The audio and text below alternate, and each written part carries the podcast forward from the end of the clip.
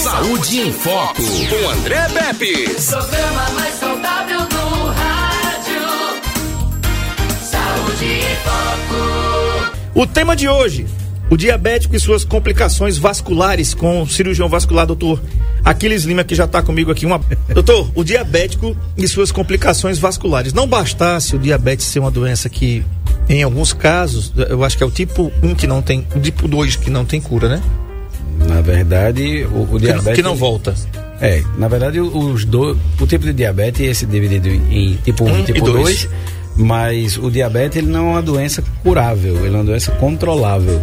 A certo. partir do momento que você passa a ser diabético. Sempre é, diabético. Sempre diabético. Então, mas tem um que volta, né? Aquele papo não, mas uma vez que você entra no, no, no diagnóstico de diabetes, é, você é diabético o resto da vida. Não, não, não, consegue voltar a ser de. Mas tem um tipo que é insulino dependente, é outro ah, não. não, é o tipo 1. O, ah, tipo, o tipo 1 é insulino dependente. É. Geralmente o tipo, o tipo 1 é aquele paciente que já nasce sem condições de produzir a própria insulina, que o pâncreas já nasce com as células beta é, sem condições de produzir a própria insulina, então ele precisa desse aporte de insulina para conseguir controlar a quantidade de açúcar que está dentro do sangue dele. Com relação ao diabetes tipo 2, não, ele é adquirido, é com o tempo que ele adquire essa incapacidade de produzir o, a insulina. E por conta disso ele necessita de controle, tanto de dieta quanto de medicamentos. Orais ou dependendo do tipo da evolução da doença ou do tempo de evolução da doença, ele acaba necessitando também de insulina além dos medicamentos orais. Ok, tá falado aí então. Bom, o diabético e suas complicações vasculares é o tema da entrevista de hoje. Você pode participar pelo 99639 8389, WhatsApp da NN. Isso mesmo, 99639-8389. O diabético e suas complicações vasculares. Doutor, por que que, é, além disso, né, você descobrir dia, o diabetes, eu já falei aqui algumas vezes, e as pessoas às vezes descobrem o diabetes no exame de sangue simples, né? A glicemia de jejum, que você pode fazer no Lacel, nosso parceiro aqui, você vai lá no Lacel cedinho, não tome nada, não beba nada, tá? Não tome café, porque tem que ser, como o nome diz, glicemia de jejum. E se você quiser melhorar o resultado, você vai fazer um, um, um exame de glicemia glicada, não é isso? Hemoglobina. Hemoglobina glicada, isso. Que é um exame que vê 90 dias, né, para trás. É, mais ou menos isso. Mais ou menos isso. Vê uma oscilação do quanto de, o quanto oscilou o açúcar no sangue do paciente nesses três meses, 90 dias para trás por conta de uma ligação que existe entre a glicose e a hemoglobina, que é a parte de, que é um componente do sangue. E aí essa, essa ligação tem uma ligação que é irreversível, então ela se liga e não solta mais a hemoglobina. E aí quando, quando isso aumenta muito durante esses, esses três meses, é, o paciente, quando faz hemoglobina glicada, ele dá aumentado, dá fora do, do, do valor de referência. Uhum. E aí você consegue saber se o paciente, durante aqueles três meses, deu aquela escapada aí e tá mentindo para você, dizendo que tá controlando a alimentação direito. Olha aí, tá vendo aí? Não faça floragem não, que o médico descobre. Olha, tem, tem uma mensagem aqui, é, ela diz assim, a Nil Silva diz o seguinte, Olá, boa tarde, doutor Aquiles. O tio da minha amiga Elma tem 84 anos e está com oito dias que os dois pés dele tá com edema, tá inchado, né? E muita queimação. Isso. Ele não é hipertenso, não tem diabetes. Nos dê uma orientação, doutor, o que é que pode ser aqui com o tio da Elma, tem 84 anos. Elma, obrigado pela participação. Espero que você também passe para outras pessoas para participar do programa, para que a gente possa discutir e aprender também com as perguntas. Elma, é, queimação nos pés necessariamente não precisa ser um comprometimento é, por diabetes. O diabetes também pode apresentar esse, esse quadro clínico de queimação em virtude de, um, de, um, de uma dificuldade no funcionamento do nervo por conta da neuropatia diabética, que é uma falta de, é uma morte do nervo, uma parte da é uma destruição de uma parte do nervo por conta de falta de sangue. Isso o paciente diabético pode ter, que chama neuropatia diabética. Aquele paciente que não é diabético, ele pode ter esse tipo de queimação nos pés? Sim, pode ter sim. A maioria das vezes nós temos esse tipo de queixa em pacientes com coisas simples, com, com, com causas simples. Por exemplo, o idoso, ele ainda anda? Se ele andar, tem que ver o tipo de sandália que ele anda, porque nós temos nervos que dão sensibilidade a gente de, de pegar, de sentir pegar. São nervos sensitivos. Esses nervos sensitivos, eles são muito sensíveis a pressões, a pancadas, a traumas, a cortes. E justamente os pés, eles são os mais comprometidos. A, a boa parte das vezes é por conta é, da pisada. O paciente calça o sapato inadequado se ele andar certo? Ele pisa de forma inadequada com o sapato inadequado. E boa parte das vezes a queimação vem por isso, porque esses nervos ficam sendo apertados ou comprimidos de forma irregular no pé. Isso tem que ser passado por um exame do, do, por um médico, por um ortopedista, para poder dar esse diagnóstico com relação a essa queimação. Se esse paciente não anda, se esse paciente está tá deitado, é, só vive acamado ou ele está na cadeira de roda constantemente. A queimação dos pés dele também pode ser, já que ele é idoso pela idade que você falou, é, pode ser por falta de sangue nas pernas mesmo. Entendeu? E aí é também um fator que pode atrapalhar o funcionamento dos nervos sensitivos, a falta de sangue nos pés, que vão para os pés. Mas isso tem que passar por um exame clínico para a gente chegar nesse diagnóstico. Então, ele não sendo diabético, pode ser pisada, sapato inadequado se ele andar, ou pouco sangue no pé, ou vindo para o pé, chegando no pé, que pode causar esse tipo de queimação também. Uhum. Tá respondido aí. 996398389. Sérgio Paulo, eu tô sem o tablet que eu esqueci de pegar aí no estúdio. Se tiver mensagem, tu sinaliza para mim, tá? 99639 8389. O assunto é o diabético e suas complicações vasculares com o cirurgião vascular doutor Aquiles Lima, tá bom? Então é só você mandar para cá. A Nina diz o seguinte: show, meu amigo, sucesso demais para você, sou seu fã. Eita, tamo junto. Quem é Nina? Você tá, você acha que você está trabalhando com aquele Globo Repórter? Globo Repórter. Globo... De que se alimentam os animais? Hoje, você sabe onde é que eles vivem? Eles vivem nas cavernas. Você não pode perder. Hoje à noite no Globo Repórter. Você não tem jeito, não. Você não tem jeito. Pode não, pai. O cara tem que se divertir. A gente, esse, é pago, a gente é pago pra isso. André, esse, esse tema eu acho muito interessante a gente trazer para discussão e, e para a gente conversar sobre ele, porque o diabetes é uma doença silenciosa.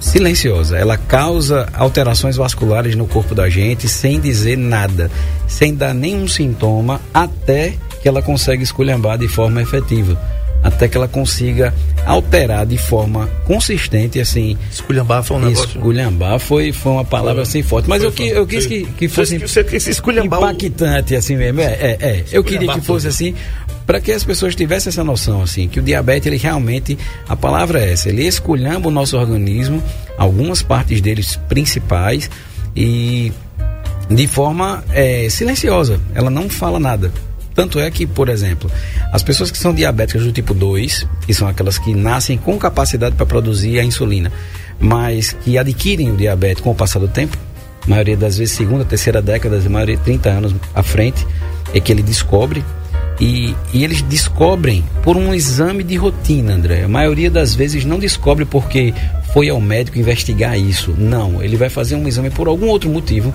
e descobre que, que é diabético. Então eu, eu acho, eu acho não, eu tenho certeza que é, o brasileiro não tem essa, essa noção, cultura e essa noção do tanto que essa, essa doença pode é, atrapalhar o nosso funcionamento do corpo e também dos riscos que ela pode causar para o nosso corpo. É uhum. É por isso que eu achei interessante trazer esse assunto para a gente discutir mais aqui. Perfeito. Olha, a Ana Paula Sala diz o seguinte: Nina Gabriela é a sobrinha dele, ele chama de Moceguinha.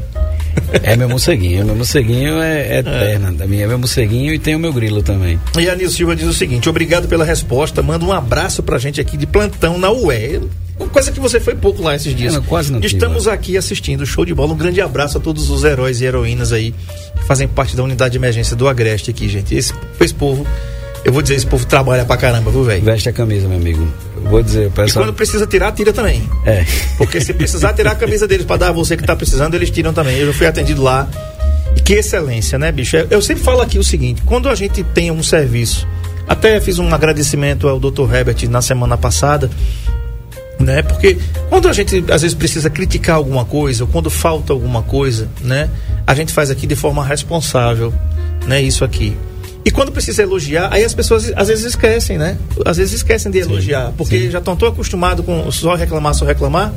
E assim, a, o nosso hospital aqui, de, a unidade de emergência do Agreste aqui é um lugar de excelência, gente. É um lugar de excelência aqui, profissionais realmente abnegados, como o doutor Aquiles, como tantos outros profissionais que inclusive sentam aqui nessa bancada, que trabalham lá. Guerreiro. Né? Pessoal São... da os enfermeiros, técnicos, os fisioterapeutas, guerreiros, guerreiros. O pessoal leva o hospital no peito e na raça mesmo. Pessoal do SAMU, né, que levam os pacientes ali às vezes em, em condições que ninguém tem como levar e eles levam acidentados, pessoas que não podem, não tem como se locomover.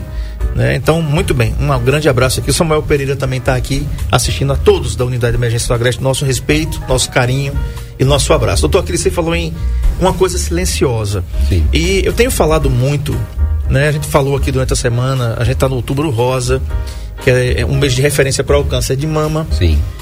E por que, que a gente fala em tudo isso aqui? Porque às vezes a vida da gente passa correndo, hum, que nem um Fórmula 1. Sim. E a gente não para no espelho para prestar atenção. Presta atenção que você está ouvindo aqui no programa, para você não pensar, pensar outra coisa, né? Entendeu? Você vai se vestir, aí você olha você diz assim: eita, eu não tinha essa pinta aqui não. Eu tô falando de sinal, viu? Pra quem, tá ouvindo aqui, tô falando de sinal. É, entendeu? Você diz assim: não tinha esse sinal aqui não. Eu não tinha. Aí, aí, né? Um sinal estranho apareceu lá, aquela pintinha. E aí, de repente, você começa a notar. De repente, aquilo ali começa a ter forma, começa a crescer. Estou dando só um exemplo.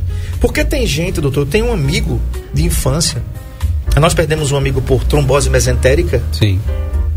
É um amigo comum, é um pianista que tocou no meu casamento há 20 anos atrás, direto, 19 anos atrás, né, dona Valéria? Direto do túmulo do tempo. E aí, é, esse cara morreu e era amigo da gente. Ele, nós, somos, é, nós éramos músicos também, tocávamos numa banda evangélica, inclusive. Ele era um dos pianistas na época, é, muitos anos atrás, mais de 30 anos atrás disso aí.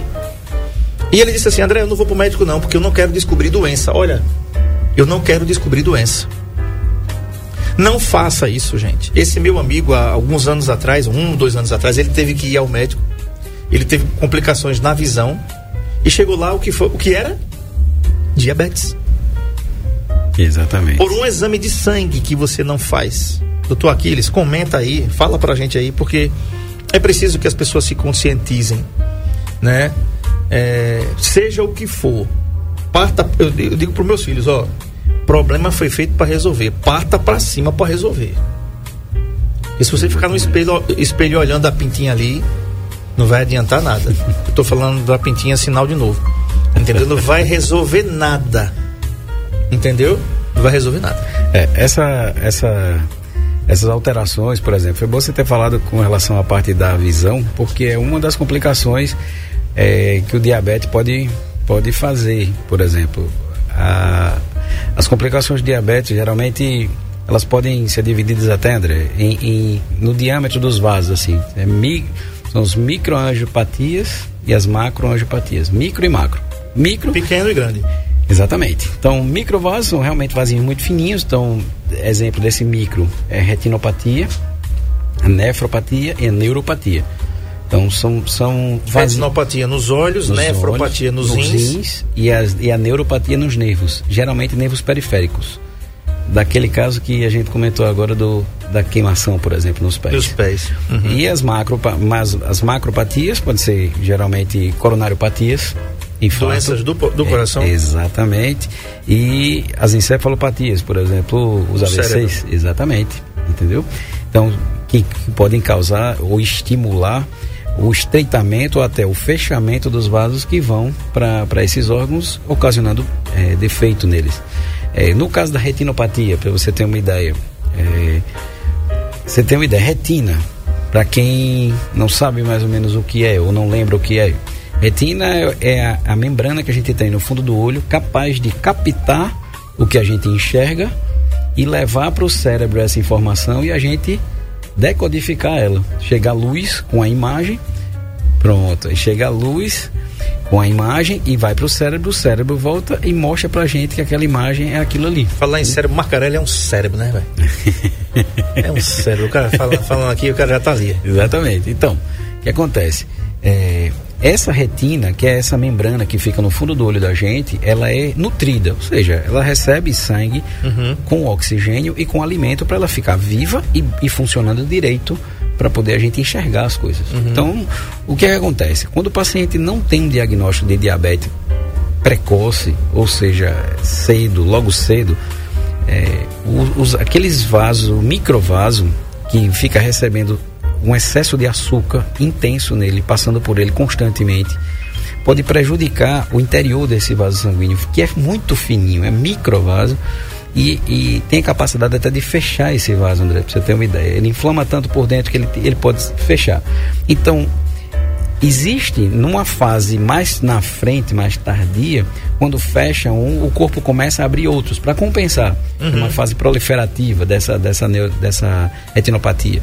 Então, essa membrana que recebia um sangue normal, ela deixa de receber sangue porque os vasos sanguíneos começam a morrer, a fechar, entendeu? E aí, o que é que acontece? O paciente pode ter alguns sintomas é, de visão. E sem ele saber por que aquilo. "Oh, eu não sinto nada, por que, que eu estou sem conseguir enxergar? Na verdade, a visão está meio turva. Antes eu via tudo tranquilo e agora eu começo a ver como se tivesse uma sensação de, de borrado, entendeu? Ou eu não estou conseguindo mais enxergar bem direito aquilo que eu enxergava. né? Mesmo, mesmo fazendo esse movimento aqui. Exatamente. fazer o, o zoom, né? É, Porque às vezes, às vezes, né? Porque.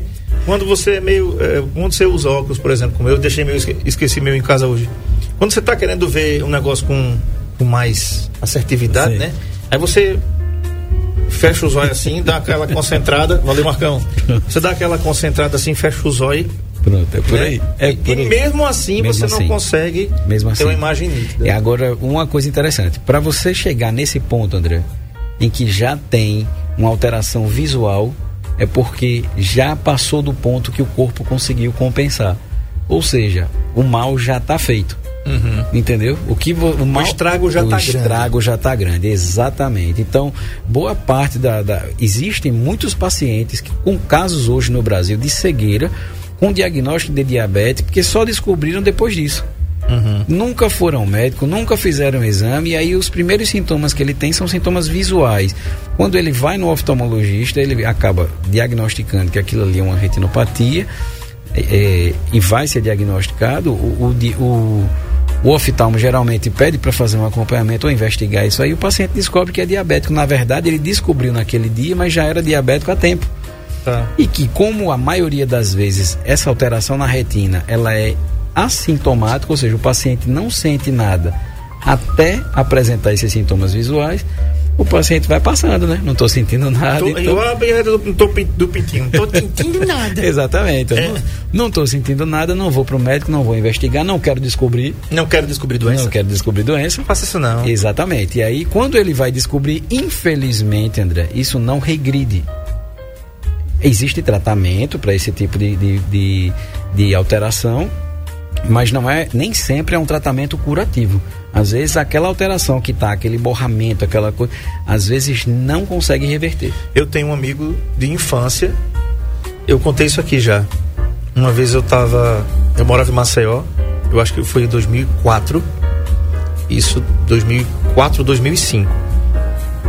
E eu peguei o ônibus ali na elevado do CEPA. Sim. Todo mundo conhece ali na Avenida Fernandes Lima. E eu entrei. Eu não sei se agora parece que o o cara entra pela frente, né? E desce por trás. Um negócio assim. é, porque no meu tempo entrava por trás e descia pela frente. Agora entra pela frente, a borboleta já tá ali. Aí, é, quando eu fui me sentar, tinha um, um- uma pessoa, tinha um, um deficiente visual com aquela guia Sim. procurando lugar. E eu me, me levantei e cedi o lugar para ele. Só que eu não olhei direito pro cara. Ele sentou aí, obrigado. Depois ele foi pro canto na janela. Ele foi pra, pra janela onde eu estava e sentou uma pessoa lá e depois a pessoa saiu e eu sentei. E eu olhei para ele e disse assim: Maurílio? Aí ele olhou para mim e disse: Quem é? Ele disse: É André, cara. Jogava bola com você na praia da Pajuzara, ali perto do Bar Gaivota. Eu disse, rapaz, você é o, é, o primo do Rubem e tal, barará. Ele disse, é. Aí eu, ele com a guia e com os, ó- com os óculos escuros, né? Eu fiquei muito chocado, eu cheguei em casa arrasado nesse dia. Falei, cara, o foi que houve com você? Ele disse, diabetes.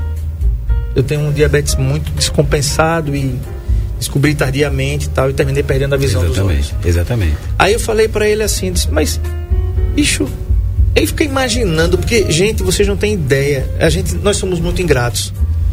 Porque você acorda de manhã, você abre os olhos, você olha, tá tudo à sua volta.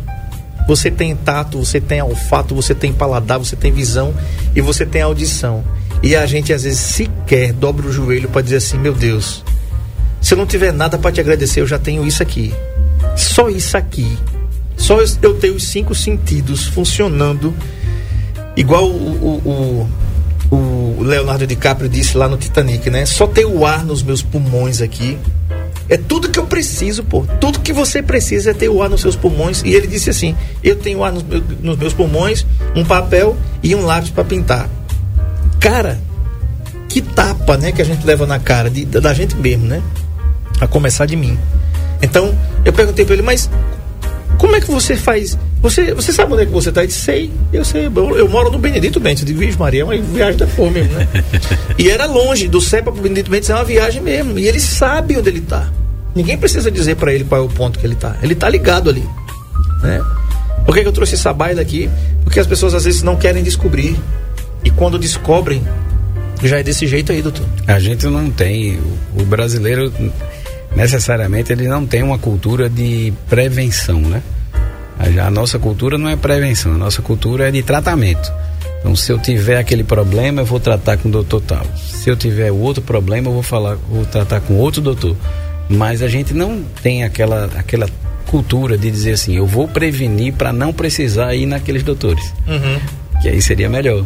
Como, como o ditado velho fala, né? Que é melhor prevenir do que remediar, né? É. E nós homens, né, nós temos muita dificuldade, muita dificuldade. Nós temos muito, muitos preconceitos ainda que precisam ser quebrados, né? Tem participação aqui, viu, doutor? Diz o seguinte. é, aliás, a Nina Gabriela diz o seguinte: Tio Té, olha que legal, você tá no YouTube. Meu amor, o tio te ama, o tio te ama, meu morceguinho. Depois você, você explica aí o tio Té. Vamos lá. Boa tarde, doutor. Boa tarde, André Pepes. Doutor, por gentileza, me tire uma dúvida. Eu sou portador de polineuropatia crônica. Sinto dores até nos cabelos. Quem não me conhece pensa que eu estou organizando, que eu estou organizado. Sinto muita vergonha. Então, é o que, é o que aconteceu em 2019. Eu fui para para resolver, né? E as enfermeiras do SAMU furaram meu dedo e falaram que eu tinha diabetes e que eu fizesse exame para tirar as dúvidas, mas eu não fiz até agora. Eu só fui trocar o só fiz trocar o açúcar pelo açúcar, mas ontem começou a doer umas dores muito fortes no meu joelho direito. Eu não posso nem colocar os pés no chão. Eu não sei se é por conta da polineuropatia ou por conta do diabetes. Estou jogado às traças, separada há nove anos, moro sozinho e agora ficou bastante complicado para mim.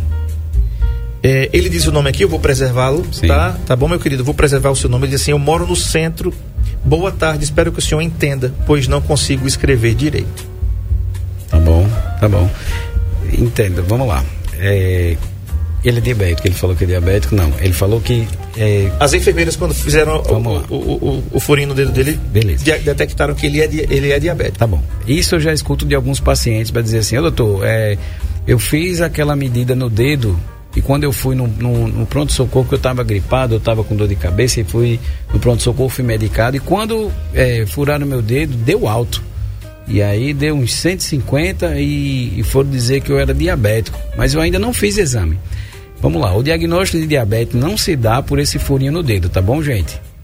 Então, quem estiver ouvindo, quem tiver algum parente, quem tiver algum conhecido que fez só aquele exame do furinho do dedo que faz quando vai na emergência ou quando vai no pronto-socorro, é na UPA, isso não fecha diagnóstico de diabetes, tá certo? Então, isso, essa medida do dedo é uma medida daquele momento, momentâneo. Por exemplo, situações de estresse é, aumentado pode dar uma alteração de glicemia para cima, tá bom? uma situação, estresse que eu digo, por exemplo, você está com muita dor, você está com febre, você está doente, isso pode dar um aumento de glicemia. Você sofreu um acidente, isso pode dar um aumento de glicemia.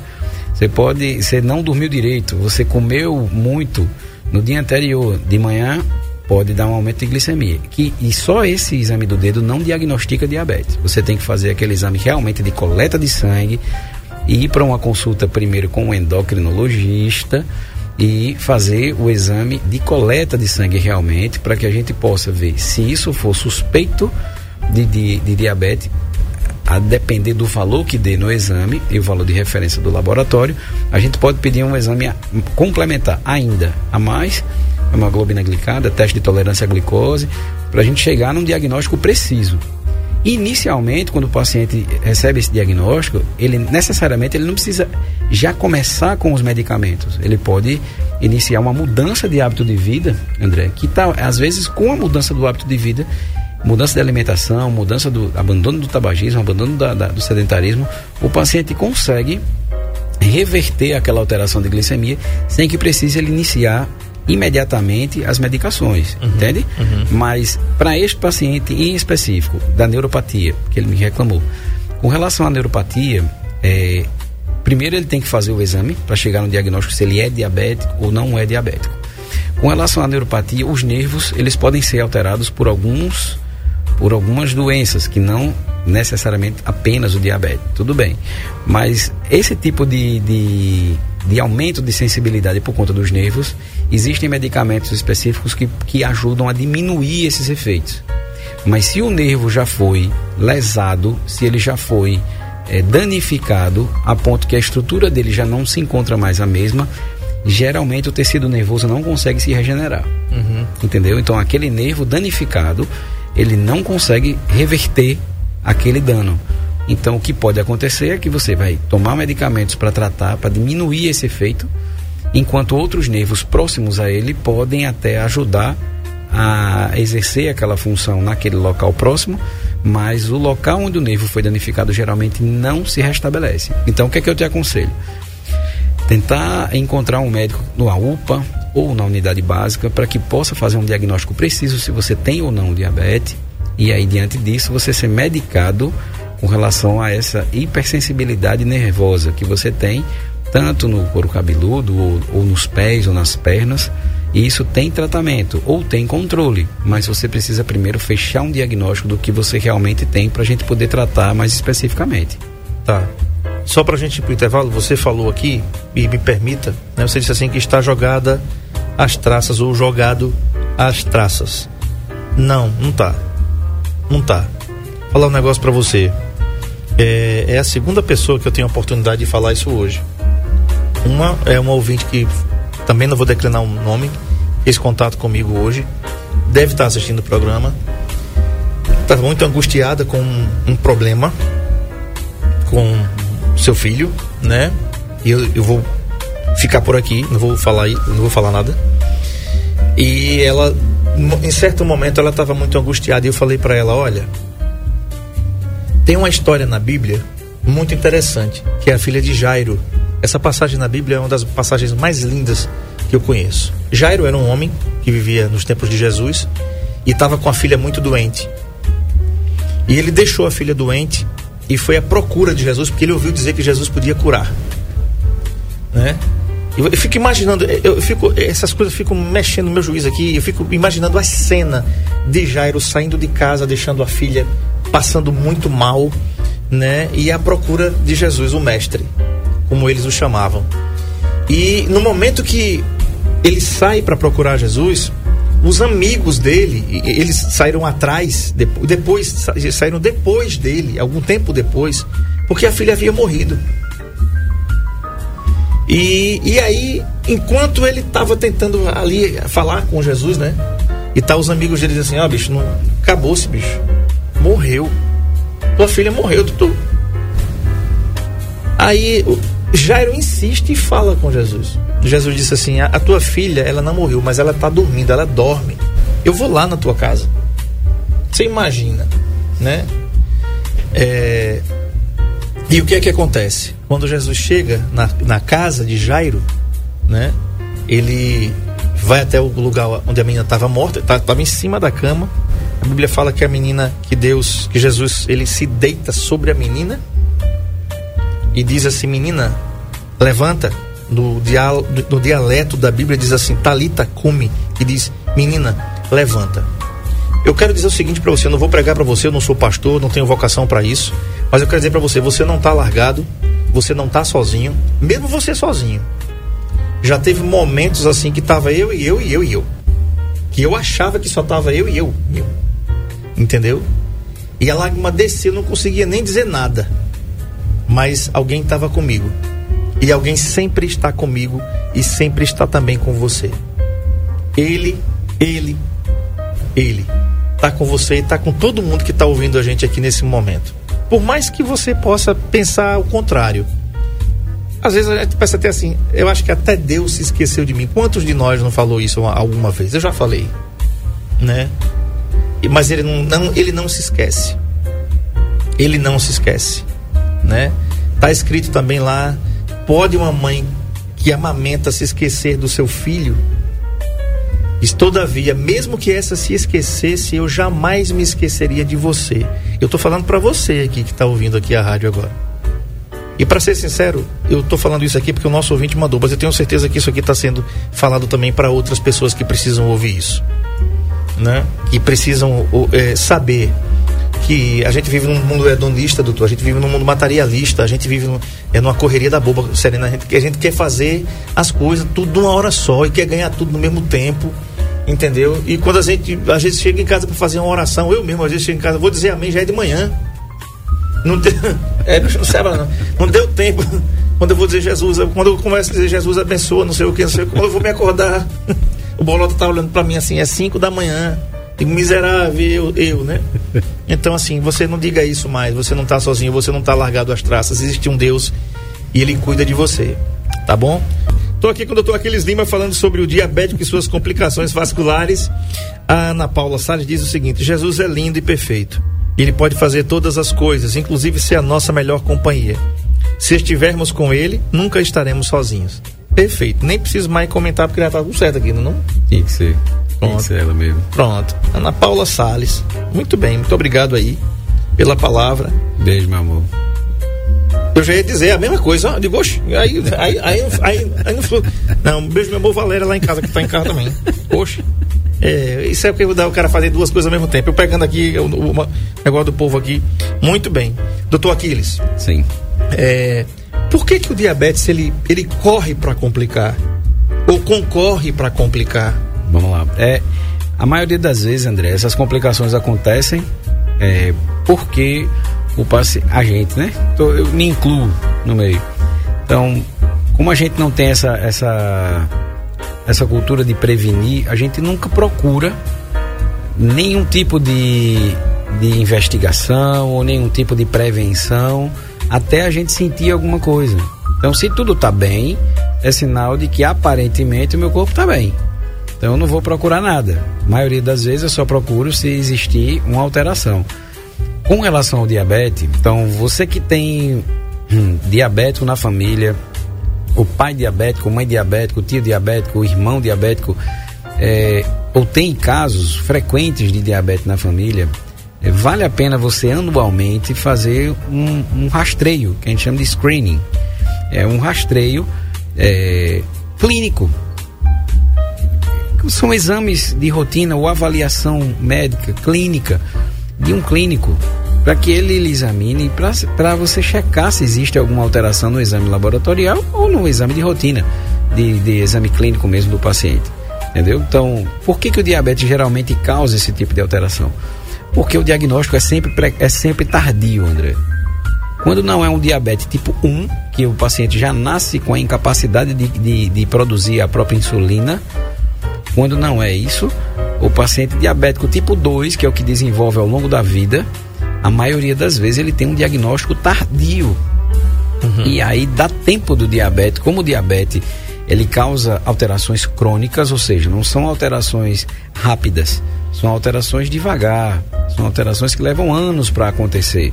Isso de perda da visão, por exemplo, e a próxima que eu vou falar agora, que é a nefropatia diabética, é, não acontece do dia para a noite, gente. Isso leva um tempo para acontecer. E por que que lá acontece? É porque o, o paciente negligencia alguns. Eu não vou procurar um médico porque eu não quero descobrir nada. Se eu tiver alguma coisa errada, eu prefiro esperar. É, ou, ou quando vão procurar um médico já estão sentindo alguma coisa porque já há uma alteração considerável. Para você ter uma ideia, entrando já no, na, na questão da nefropatia diabética, é, a partir o, o, o modo de operação é praticamente bem semelhante, André. A glomerulosclerose que acontece no, nos vasos, nos microvasos do, do, do rim, comprometem o funcionamento do nefro, que é uma unidade de filtração. Uhum. É a unidade que filtra o nosso, nosso sangue, levando o que não serve para o corpo para a urina, para ir embora, sair do corpo, e deixando o que a gente precisa. Para você ter uma ideia, algumas pessoas que sofrem de alterações desse, desse do rim, é, que descobrem depois só, e, e, assim como descobrem que são diabéticos, acontece muitas vezes, vou lhe dizer uma das coisas que mais reclamam. Doutor, eu estou me sentindo inchado. Eu estou me sentindo, o meu rosto está inchado, estou achando. Eu não estou comendo lá essas coisas, mas eu estou me sentindo inchado. Assim, os meus braços eu estou sentindo mais inchado, minhas pernas eu estou sentindo mais inchado, o meu rosto eu estou sentindo mais inchado e, e eu não estou entendendo por quê.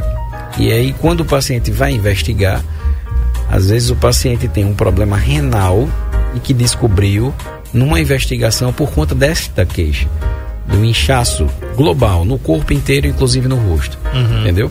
Outras coisas podem causar isso? Podem, mas é, uma, as queixas por exemplo, tem queixas frequentes que o paciente refere quando a gente vai investigar. Uma delas é o inchaço. Por quê? Porque o que era para estar tá saindo na urina, é, ele não está conseguindo excretar. excretar. E aí está ficando uma quantidade de líquido concentrada dentro do corpo dele. Uhum. Ao passo que ele também pode estar tá inchando porque ele está perdendo uma coisa pela urina, que é proteína, por exemplo. Que chama de proteinúria. É Exatamente. É esse exame que chama proteinúria é para saber se eu estou perdendo proteína pela urina. E isso pode levar o paciente também a inchar, inchar as pernas, inchar do joelho para baixo. O paciente começa a notar que do nada, seja ele deitado em pé, tudo, ele, ele sempre nota que as pernas estão inchadas sempre. E isso pode ser um sinal, pode ser um sinal. Não quer dizer que todo paciente que tem inchaço de perna tem problema renal e nem é diabético, mas isso pode ser um sinal de que há um comprometimento do rim para filtrar o nosso sangue, para tirar o excesso de líquido e de, e de secreções que a gente não usa, e, e porque o paciente não teve um diagnóstico precoce, um diagnóstico prévio. Então, uhum. o, o diabetes causa esse tipo de alteração justamente pelo diagnóstico tardio porque a, a, maioria dos pacientes só vai atrás, só vai em busca de fazer exames de rotina quando é solicitado, é, quando ele está sentindo alguma coisa. Exato. E um negócio tão baratinho, viu, gente? O exame de sangue tem um trem tão baratinho, toda pessoa pode fazer. Então vai no seu posto de saúde, né? Na unidade de saúde da família, conversa com o seu médico, solicita, é um direito seu e, do, e, e obrigação do Estado e do município fornecer, tá? Então, ninguém está fazendo favor, não. É, não, não tem, não, não, tem cota. Como não tem cota? É um exame de sangue, minha filha. E é interessante como a gente tem essa cultura, né? Por que, que eu vou para o médico lá da minha unidade básica, ou eu vou para o um médico da UPA? A UPA geralmente é uma emergência, né? Pronto atendimento, mas da unidade básica. Por que, que eu vou para o médico da unidade básica se eu não estou sentindo nada? Às vezes eu escuto isso. Pois né? é. Eu já ouvi isso de paciente. Então, eu disse, mas não, não custa nada você fazer isso anualmente Pô, não estou sentindo nada, mas eu vou fazer o meu check-up, eu vou fazer os meus exames anualmente. Se encontrar alguma alteração, se encontrar algum, o médico vai ver. Exato. E de acordo com isso, ele vai me examinar. Na verdade, o ideal é ele passar primeiro por um exame clínico com o médico e após isso o médico vai solicitar o que é necessário para poder fazer um rastreio um rastreio diante daquelas queixas dele ou um rastreio clínico habitual. É, até porque, doutor, vocês na emergência. Pronto, agora eu vou. Você já trabalhou na, na emergência do regional que eu lhe visitava lá. Já, sim. Né? É, quando às vezes o paciente vai lá, às vezes vocês deitam o paciente na maca, vai fazer a, a ausculta do paciente e às vezes vai apalpar o abdômen do paciente. O que é que vocês sentem na palpação? O que é que vocês podem sentir na palpação? É, é, todo exame, o exame clínico, André, por exemplo, na emergência, é diferente de um exame clínico é, de rotina. O exame clínico na emergência ele é bem direcionado de acordo com a queixa do paciente. Então, às vezes o paciente chega com uma queixa muito sugestiva de um quadro de coletíase, que é pedra na vesícula, entendeu? A vesícula pode estar inflamada? Pode. E nessa palpação que a gente consegue, de, com a técnica certa, fazer a palpação, por exemplo, do rebordo do fígado, de uma parte do fígado, um pedaço do fígado, você consegue palpar e talvez palpar também sentir a ponta é, da vesícula se ela tiver realmente inflamada. E com é, cálculos você consegue é, palpar naquele local ali e o paciente vai sentir dor exatamente naquele local na topografia que é um, uma parte anatômica que você encontra geralmente na palpação você consegue sentir é, aquele local onde é a vesícula. Uhum. E aí, que tipos de outras palpações você pode sentir? Você pode conseguir palpar é, a horta abdominal também, dependendo de como seja o paciente, se for bem magrinho. Você consegue sentir a pulsação, por exemplo. Se o paciente tiver um aneurisma de aorta abdominal, você consegue palpar a pulsatilidade e o, e o aneurisma. Você consegue palpar também quando você palpa o abdômen do paciente. Então, essas palpações, necessariamente, você não tem que palpar o órgão, mas você, de acordo com o exame clínico, você pode saber se aquele local ali onde está o órgão, por exemplo, numa apendicite, um, uma palpação no local onde geralmente fica o apêndice pode me sugerir um importante ou um diagnóstico de uma apendicite em fase operatória, inflamatória que o paciente pode estar passando naquele momento que o tratamento seja cirúrgico, entende? Necessariamente eu não preciso tocar no apêndice, mas se o apêndice estiver inflamado e a, a inflamação estiver ali é, causando uma dor abdominal e inflamando a, a, parte interna da barriga, que chama peritônio, quando a gente faz o exame clínico, a gente é capaz de, de, de saber se esse abdômen é cirúrgico para operar ou não. Uhum. Entendeu? Então, de acordo com isso, a gente vai saber se o abdômen pode estar obstruído ou seja, não está passando mais o, o, bolo alimentar ou não. Então, cada exame vai, vai ser direcionado para a queixa do paciente.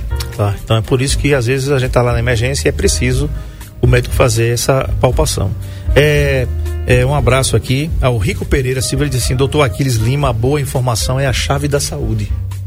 Rapaz, esse cara é um poeta, viu? Gostei da frase. Gostei. O, nome, o nome do cara já gostei, já é rico, é. É, é. Mas ele faz uma coisa muito interessante, né? Essa informação, quando bem usada, né?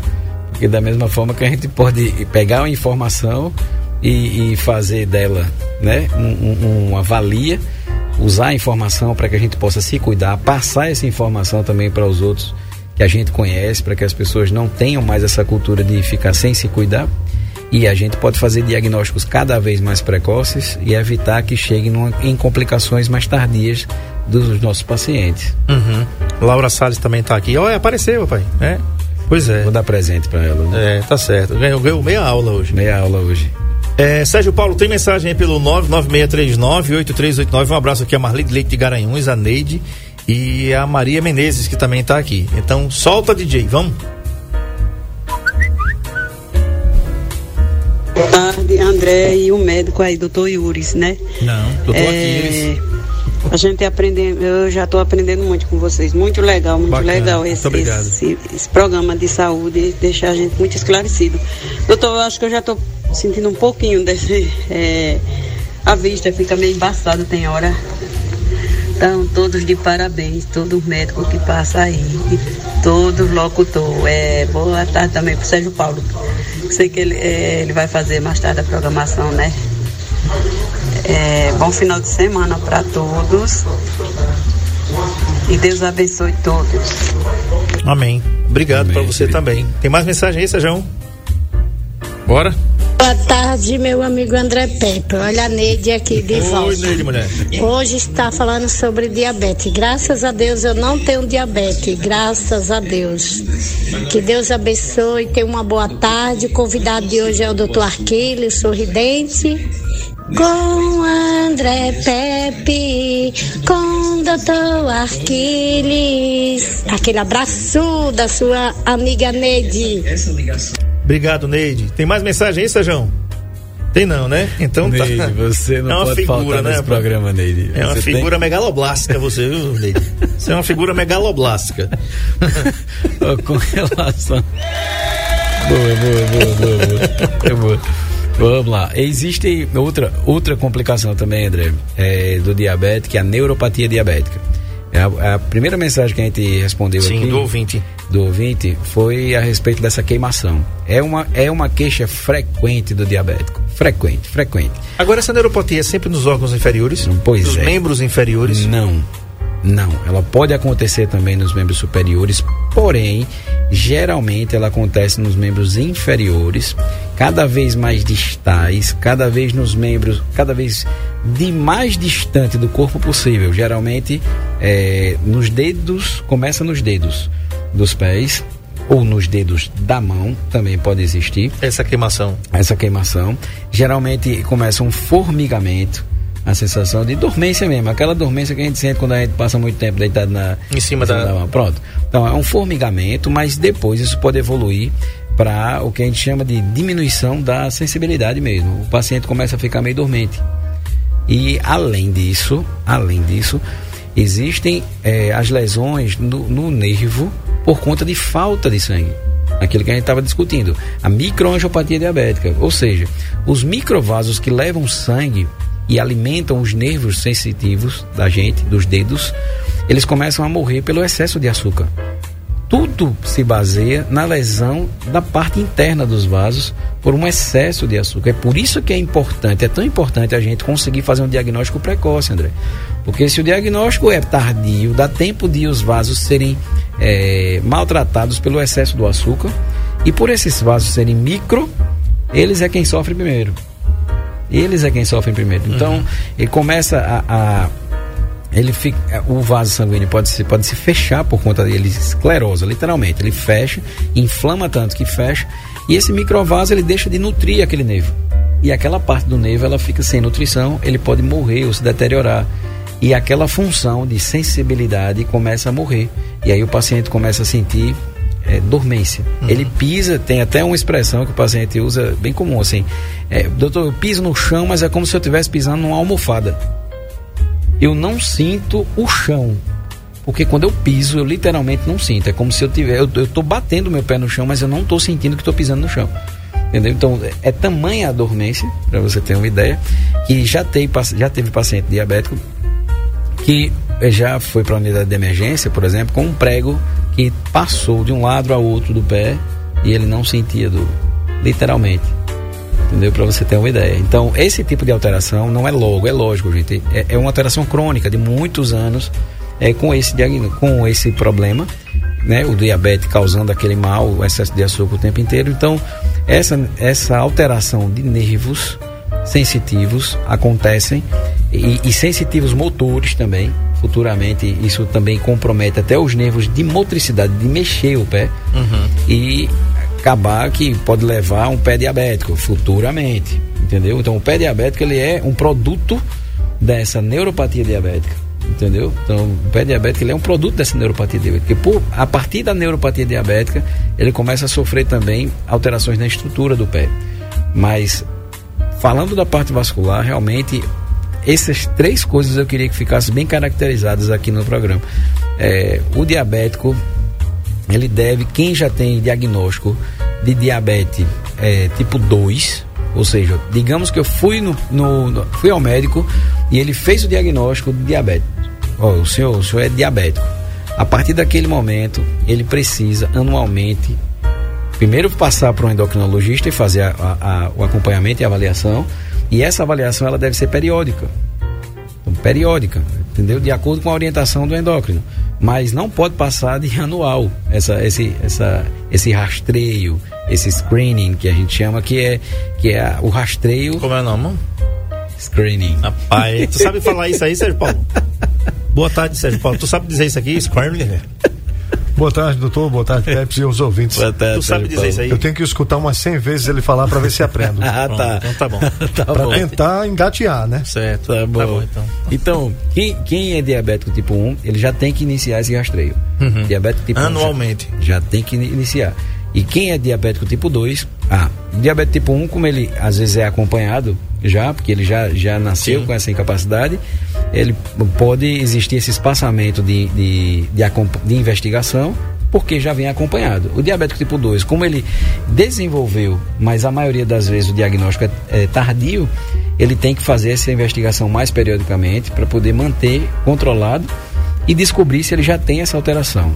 Que alteração é que, a gente, que, que, eu, que eu queria que ficasse bem, bem caracterizada assim? Os olhos, os rins e os membros.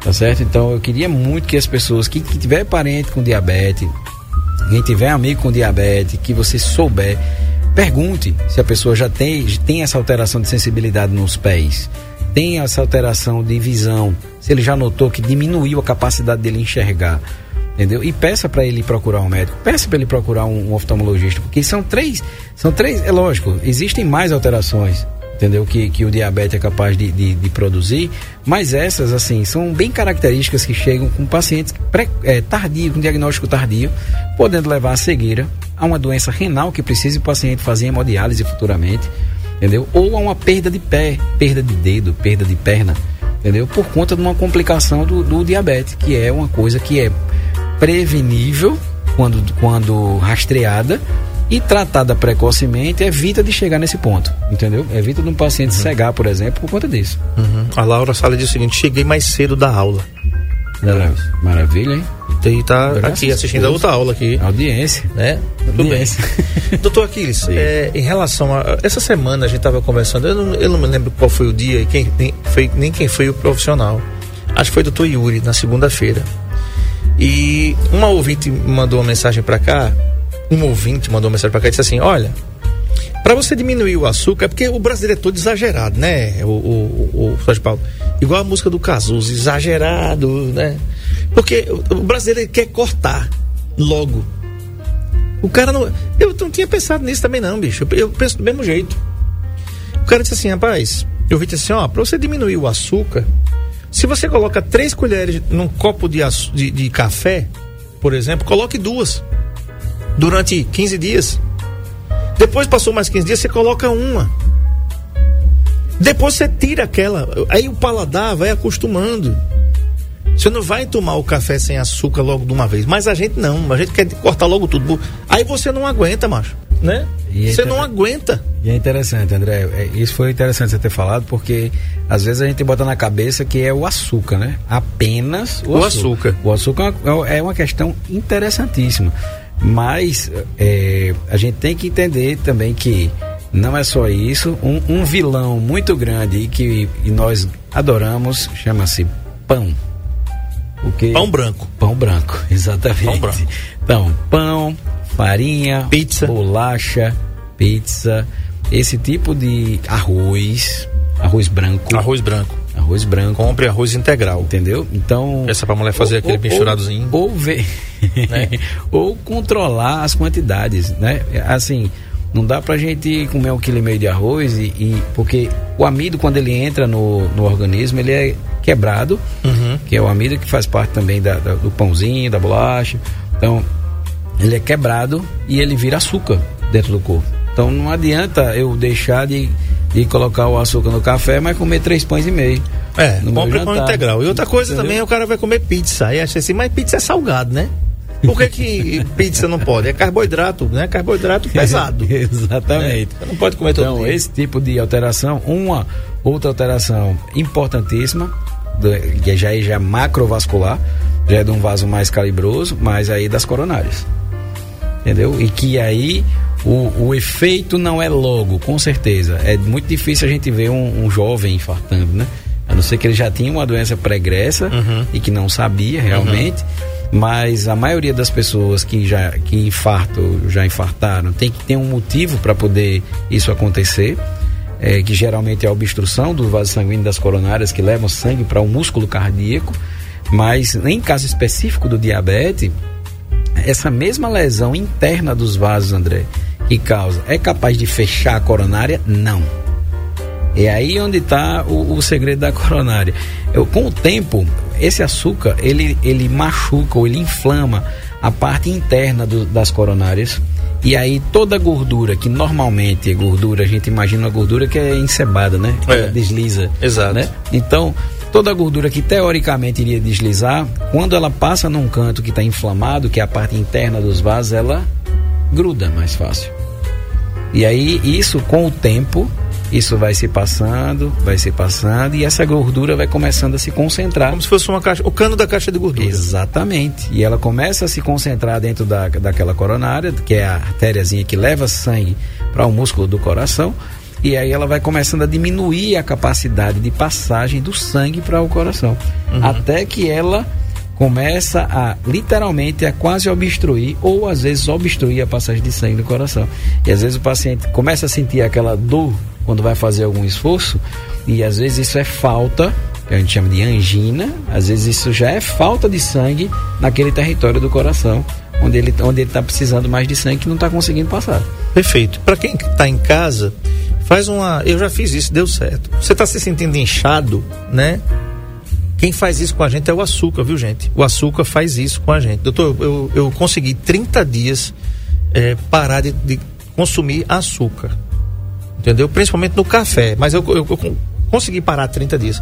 Gente, você consegue perceber nas suas mãos, no seu corpo, aquele inchaço que ele geralmente tem. E olha, eu não sou diabético, tá? Mas você percebe que você.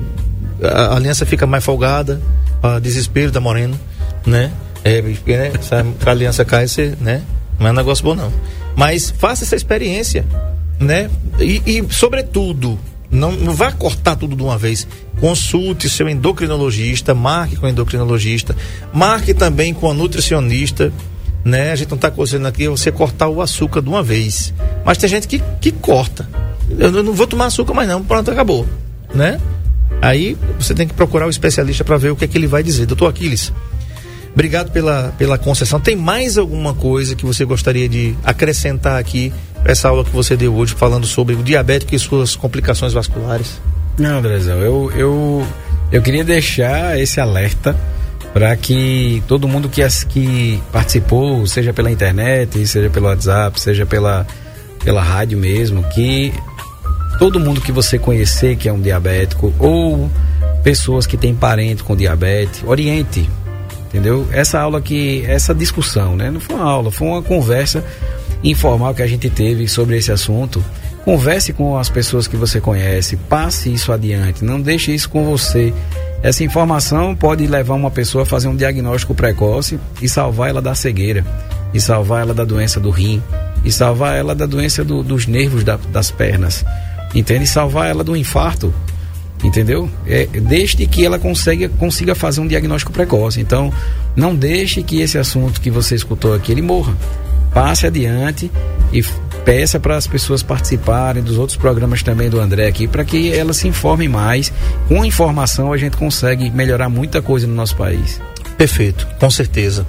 Conversei com o doutor Aquiles Lima, ele é cirurgião vascular, atende aqui eh, no Sindicato Rural, que fica no Largo Dom Fernando Gomes, número 26, ali no centro, perto da Concatedral, e também atende no seu consultório particular aqui no Metropolitan. Anota o telefone aí, 3530-8440, 3530-8440, ou o celular e o WhatsApp para você marcar, 99961-4310, 99961 4310. Doutor Aquiles Lima também é cooperado da Unimed Metropolitana do Agreste. Cuidar de você.